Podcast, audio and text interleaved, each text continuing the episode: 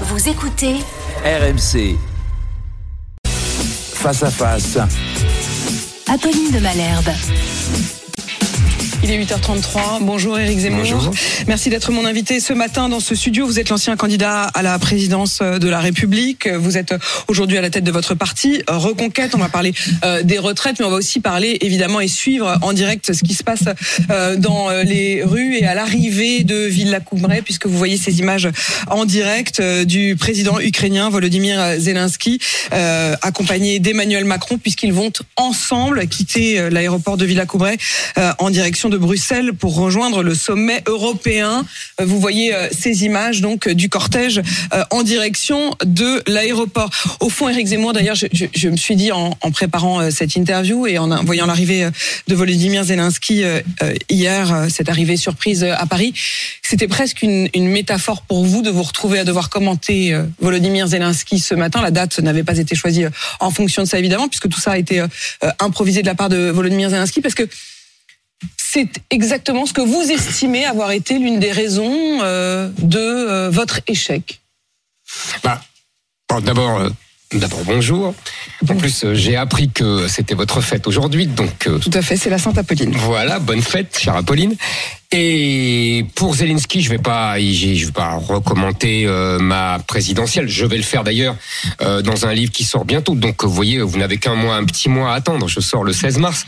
Euh, et donc, vous verrez que j'analyse tout cela. Je pense effectivement que la guerre en Ukraine a percuté la campagne et qu'elle a détourné la campagne présidentielle de ce qui était pour moi le, sens essentiel de, cet enjeu, qui était le grand remplacement et euh, le, euh, de, la France. Donc voilà. euh, Mais maintenant, je vous dis, on en reparlera plus tard.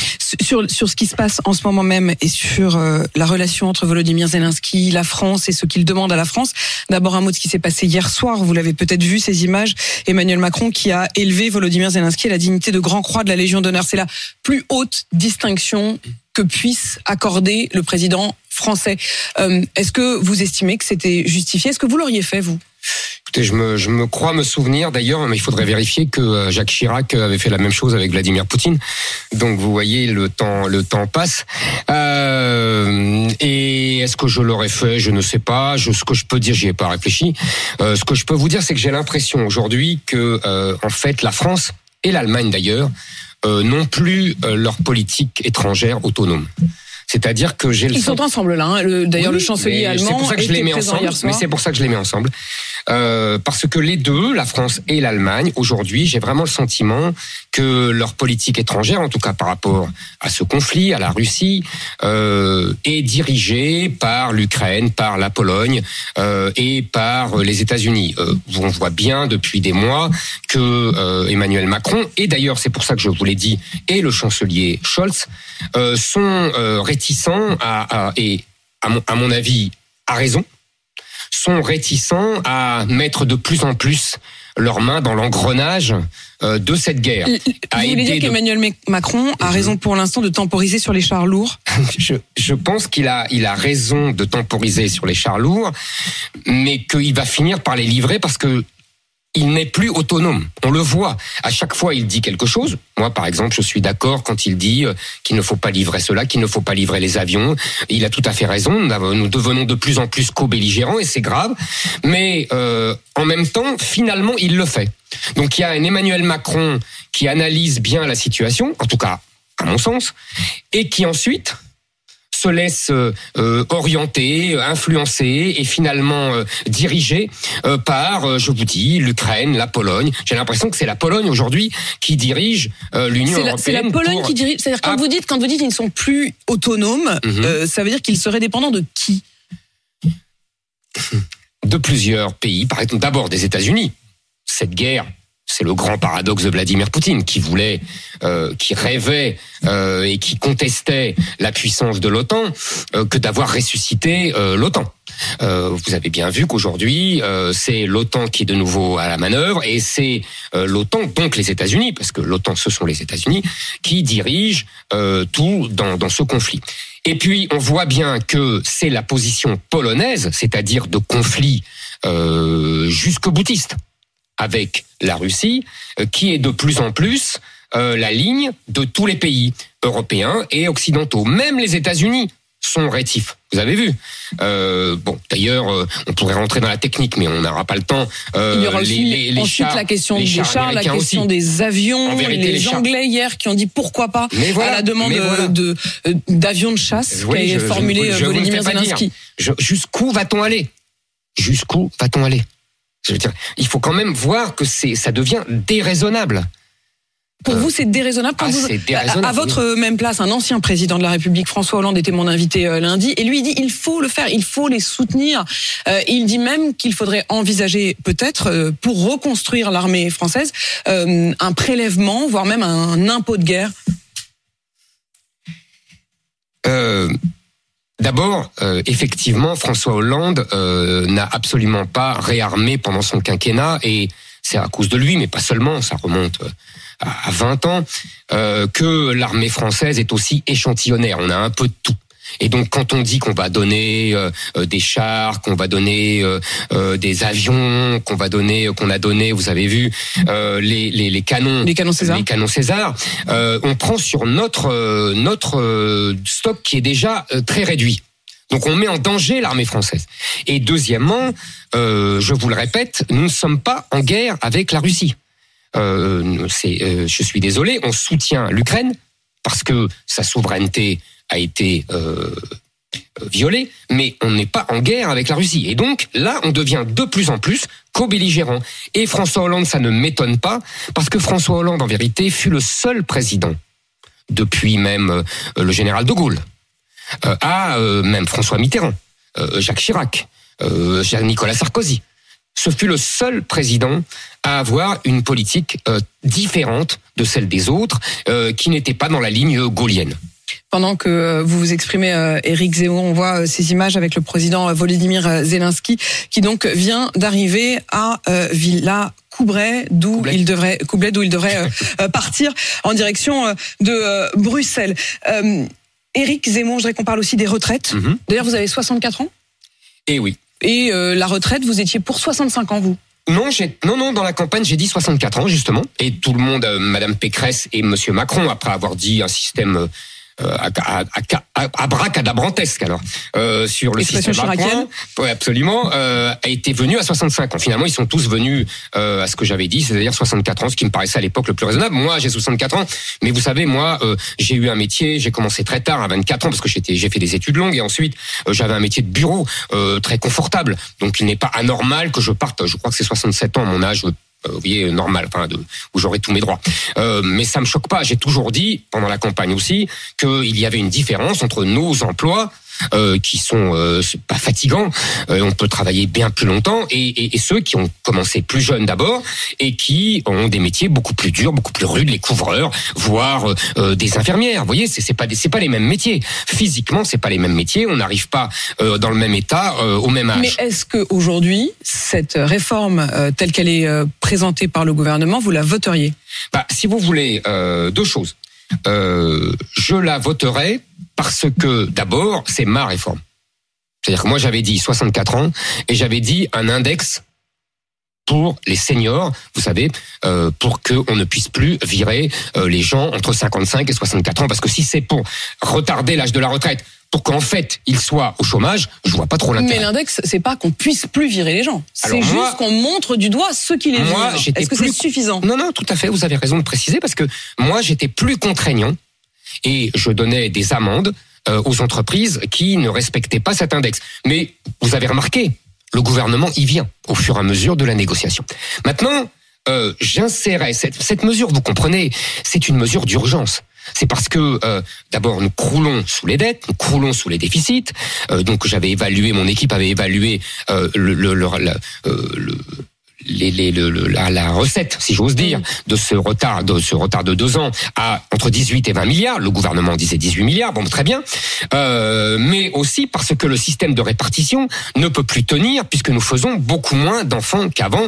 Et vous savez que euh, le système euh, de répartition aujourd'hui, il est à 1,7 actifs pour un retraité, alors que dans les années 60, il était à 4 euh, actifs pour un retraité. Vous voyez bien que ce n'est pas possible. Donc, cette mesure-là, elle est indispensable. D'ailleurs, tous nos voisins y viennent. Nos voisins qui sont entre 65 et 67 ans. Et j'entends, parfois même à votre micro, euh, que on peut, dire, euh, bah nous on fait pas comme eux. Ben non, parce qu'on commerce avec eux, on échange avec eux, on est concurrents sur les mêmes marchés. Donc déjà que la France est le pays développé qui travaille collectivement, je dis bien collectivement, hein, parce qu'il y a des gens qui travaillent beaucoup, euh, collectivement le moins, nous devons absolument travailler plus longtemps. Maintenant. Donc vous êtes le- sur la même ligne que le gouvernement. Vous auriez voté. Non, non, tout à fait. Je vous dis, mais, Mhm. mais, il y a un mais. Moi, je l'aurais mise, cette réforme, parce que je vous dis, c'est, conjoncturel, dans une réforme beaucoup plus structurelle, qui a plusieurs tenants. Je, je, je, je le fais vite, vous inquiétez pas. Non, non, allez-y, allez-y. Euh, premièrement, je pense qu'on ne peut rien faire sans une politique de la natalité dynamique. Parce que ce que je viens de vous Mais dire. ça veut dire quoi la natalité Bah, ça dynamique? veut Ça veut dire dire quoi? Vous donnez, euh, vous donnez quoi Des sous en Bien fonction sûr, du nombre bien d'enfants sûr. D'abord, bah, vous avez parlé de François Hollande tout à l'heure. Il a saccagé la politique familiale. Il en a fait une politique de redistribution. Il faut Il est revenir. passé d'allocation universelle, c'est-à-dire pour tout Pour enfant, quel que soit le niveau de revenu de la famille, il y avait des allocations. C'était l'esprit de la politique familiale de avant. 45, À une politique familiale en fonction des revenus. vous avez tout compris. Et là, moi, je remettrais la politique nataliste universelle. Et deuxièmement, j'avais proposé pendant la campagne, et je le maintiens, une politique spécifique pour les zones rurales. Vous avez vu qu'il y a beaucoup moins d'enfants dans les zones rurales que dans les banlieues, où il y a une démographie exubérante. Donc, je, Exubérante, bah faudrait Exubérante. savoir. Vous dites qu'il faudrait Attends, avoir des attends, enfants, et puis quand on en a, vous dites que c'est exubérance, ce qui est quand même assez limite. Et pourquoi exubérant Ça veut dire beaucoup d'enfants. Il y a Mm. une politique, il y a une, ils sont à, à trois. Il y a les les les, les Il y a les bons enfants puis les mauvais enfants. non, il y a pas les. Bah, un petit peu quand même. Mais non, mais non. Il y a des zones où il y a beaucoup d'enfants et il y a des zones où il y a peu d'enfants. Moi, je favorise les zones où il y a peu d'enfants. En l'occurrence, les zones rurales. Et donc, je donne 10 000 euros. Je donne. C'était dans mon programme en tout cas. Euh, 10 000 euros à tout enfant naissance française dans euh, dans les zones rurales. Deuxièmement, à- part cette politique de natalité qui est une politique au long cours, ça ne résout rien euh, demain. Il faut il faut 20 ans, vous avez bien compris. Il faut aussi une politique de réindustrialisation. Euh, si vous voulez, de relocalisation, de réindustrialisation. Là aussi, le gouvernement a enfin compris euh, au bout de cinq ans de mandat d'Emmanuel Macron qu'il était temps de réindustrialiser. Le Covid l'a un peu réveillé, euh, tant mieux. Euh, mais il faut aller beaucoup plus loin, il faut aller beaucoup plus vite, beaucoup plus fort. Euh, il faut une politique de baisse d'impôts massive, car nous sommes le pays qui impose le plus. Nous sommes les champions du monde des taxes et des impôts, et aussi une politique qui, euh, si vous voulez, contrôle un peu plus euh, les investissements étrangers. Ce que ne fait pas Emmanuel Macron, et je le regrette. J'ai découvert ce matin, je crois, euh, que l'usine Latécoère, vous savez, euh, la vieille usine, célèbre usine dans l'aviation, allait euh, se délocaliser au Mexique et en Tchéquie. Vous voyez, encore aujourd'hui, ça continue alors qu'on ne parle que de relocalisation. Donc politique de réadministration pour refaire des emplois et des bons emplois Donc avec refaire des bons salaires. refaire des emplois. Exactement. Et trois, et trois, lutter contre la fraude. Lutter contre la fraude sociale, lutter. Euh, la Cour des comptes évalue quand même euh, la fraude des retraites qu'on paye à l'étranger à 8 milliards. Euh, J'ai vu que l'ASPA, vous savez, on donne aux, retraités étrangers qui n'ont jamais cotisé et de 963 euros. Alors que j'étais la semaine dernière en Haute-Loire, les agriculteurs que j'ai rencontrés gagnent moins que ça alors qu'ils ont travaillé toute leur vie et, et pas aux 35 heures. Donc vous voyez, il y a une politique d'ensemble et je rajouterai un quatrième élément, si vous me permettez. Euh, il faut absolument, puisqu'on voit que la- les limites de la politique de répartition par à cause de la natalité, il faut absolument instaurer une part de capitalisation euh, Donc pour vous permettre rajouteriez de la capitalisation Oui, oui, dans euh, oui, les, retraites par répartition. Vous savez, ça existe pour les fonctionnaires déjà. Depuis, je crois, une loi Raffarin en 2003, si je ne dis pas de bêtises. Tout à fait. Sur cette question justement du travail, il faut travailler plus. Vous disiez d'ailleurs que les Français globalement, Globalement, euh, euh, travaillaient euh, plutôt le, le moins. Euh, et en même temps, quand on regarde, il y a un certain nombre de métiers qui sont en tension. C'est aussi l'une des raisons qui pousse le gouvernement à dire sur ces questions-là, euh, les entreprises ne trouvent pas de, de candidats à l'embauche. On pense notamment au transport, on pense notamment à la santé Au bâtiment. euh, au bâtiment. Et donc, euh, cela euh, nécessite de créer un euh, titre de séjour exceptionnel pour les étrangers. Au fond, vous êtes sur le même constat que le gouvernement, Mhm. mais euh, j'imagine que vous n'êtes pas tout à fait d'accord avec la, la solution. Mais on voit bien que ça ne marche pas aujourd'hui. J'étais les- sur le même constat pour les retraites. Hmm. Je ne suis pas sur le même constat pour les métiers en tension. Si vous me permettez, si, si, si j'ai deux minutes euh, pour expliquer. Ça fait 30 ans, 40 ans que j'entends ce petit, cette petite musique à euh, les étrangers font euh, les métiers que les Français ne veulent pas faire.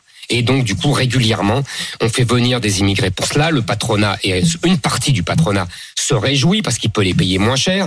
Et en plus, euh, euh, on, on- on- comment dire, euh, on régularise euh, les clandestins. Et puis ça ne cesse d'arriver euh, sans fin, et on arrive aujourd'hui à une situation catastrophique. Les métiers en tension, il faut bien comprendre que euh, c'est pas seulement parce que les Français ne veulent pas les faire. Certains métiers, par exemple, effectivement, sont très durs dans, dans l'agriculture ou dans le bâtiment. Je pense que pour ces métiers-là, plutôt que de faire venir toujours plus d'étrangers, nous devrions repenser ces métiers. Par exemple, euh, je vous disais que j'étais allé euh, euh, dans des régions agricoles. Vous faites le tour de France en ce moment. hein. Absolument. Des- la robotique agricole. Il nous faut des, nous sommes très forts en plus. Français, les Français, industriellement, dans la robotique agricole, c'est-à-dire des robots qui font certains travaux. En plus, ça réglerait une partie des problèmes euh, des, des éléments phytosanitaires. Vous savez qu'on rajoute. euh, Donc ça, c'est une première chose. Il faut reconsidérer ces métiers. Il faut, il faut d'abord mieux Donc des robots les gens. plutôt que des étrangers. Oui, absolument, des robots mieux que des étrangers. Et deuxièmement, par exemple, prenez l'exemple des restaurants. Vous savez, c'est surtout le problème des métropoles. Là, vous avez raison, à Paris, dans les grandes villes, euh, dans les cuisines, il n'y a que des étrangers. Euh, mais dans les petites villes, il n'y a pas des étrangers, il y a des Français. Donc ça prouve que ce n'est pas le métier qui est en cause. En revanche, c'est le fait que pour, pour travailler dans des restaurants, il faut arriver tard, partir tard surtout, et qu'il faut habiter pas trop loin. Or, les Français n'habitent plus à Paris. Je dis à Paris, je pourrais dire Oui, il y à a un Bordeaux. problème de logement et de prix de l'immobilier. Exactement. Et ils ne peuvent pas vivre en banlieue proche parce que les banlieues proches sont islamisées et qu'ils ne, ils ne se sentent plus chez eux. Et donc le résultat, c'est qu'ils doivent se mettre très loin. Et donc ils un- restent. Non, non, non, non. Je vous assure que Vous je dites vous que les assure- banlieues proches sont islamisées. Oui, je dis que les banlieues proches sont islamisées pour la plupart. Il y en a qui, il y en a des, il y a des îlots de non-islamisation. Mais euh, quand je dis islamisé, ça veut dire qu'on vit, on y vit de moins en moins à la française et de plus en plus selon les canons de la civilisation islamique, avec de plus en plus de femmes voilées, avec de plus en plus de euh, boutiques halal, avec de plus en plus de kebabs, etc., etc. Vous voyez, c'est ça ce que j'appelle l'islamisation. C'est un mode de vie, euh, plus en plus de mosquées, euh, voilà. Donc les gens, les Français de Le fait que le kebab, le fait, le fait que le kebab soit euh, un, je vous demande pardon d'ailleurs, on passe vraiment du coq à l'âne, mais Oui. euh, on voit ces images en direct Mhm. d'Emmanuel Macron et de Volodymyr Zelensky qui euh, sont euh, en ce moment même sur euh, le tarmac, donc à, à Villa-Coubray. Un dernier mot quand même là-dessus, Mhm. à Villa-Coubray. Euh, vous le disiez à l'instant, le, le- pour vous le, le, le kebab, c'est un plat musulman, c'est un plat, Ben, c'est un plat euh, du monde arabo-musulman. Et c'est une des raisons pour lesquelles euh, les Français s'éloignent. euh, Non, non, vous savez, euh, demandez aux Français. Parce qu'ils adorent Euh, les kebabs, hein, les Français. Donc, euh, demandez, dem- les jeunes Français, oui. Mm. Demandez euh, euh, aux, aux Français, euh, moi je, je n'entends que ça, quand il y a un kebab qui s'installe euh, en face de chez eux, et vous allez voir ce qu'ils vont dire. ils vous disent quoi? Ben, ils vous disent que c'est une catastrophe, Que c'est une que la vie, que la vie change, que euh, que ce n'est plus tout de suite, que tout de suite la vie dans les rues adjacentes a changé. Euh, et euh, on voit ces images de Volodymyr euh, Zelensky, euh, Éric Zemmour, évidemment, qui qui, qui viennent euh, au moment de vos propos qui n'ont strictement, Ah non là, strictement, euh, passer du coq à l'âne. qui n'ont euh, strictement euh, rien à voir. Et il s'apprête en effet euh, à, euh, à décoller. euh, et à prendre donc euh, l'avion ensemble, Euh, les voilà qui vont donc euh, prendre l'avion ensemble direction euh, Bruxelles, euh, tous les deux. Euh, euh, Zemmour, ils euh, sont en train donc de monter euh, dans l'avion. Très bien. Un, un, un symbole quand même assez fort. Ah ben, euh, c'est ce que je vous ai dit tout à l'heure. Mm. Maintenant, on revient à la loi peut-être. euh, non, non. on va pas revenir à la loi parce qu'il est euh, 51 et qu'on va bientôt rendre l'antenne. Je voudrais juste signaler une chose que vous avez commencé cette interview en me Mhm. souhaitant ma fête. J'imagine que c'était à la fois très aimable et très courtois, mais vous m'avez dit c'est la Sainte Apolline. Et les Mhm. prénoms chez vous, c'est jamais très loin de la politique. Euh, est-ce que vous m'auriez, euh, est-ce que vous auriez, euh, vous vous seriez réjoui d'autres prénoms, ou est-ce que vous Bah, êtes euh, particulièrement euh, Euh, attentif Il n'y a pas, vous savez, euh, vous savez, il n'y a pas que pour moi euh, que les prénoms euh, sont pas loin de la politique. Dans toute l'histoire de l'humanité, les prénoms ne sont pas loin de la politique. Euh, dans les pays euh, musulmans du Maghreb, il est interdit de ne pas donner des prénoms coraniques, islamiques. Hmm. Donc, vous voyez, il n'y a pas que moi. c'est- Ce Euh, n'était donc pas anodin. Je- Ah non non non c'était ah non non non vous savez je ne pas je ne peux pas euh, souhaiter la fête à quelqu'un qui n'a pas un prénom chrétien puisque les saints c'est dans la religion chrétienne C'est le calendrier et vous y êtes particulièrement attentif, on le voit. Il est euh, 8h52.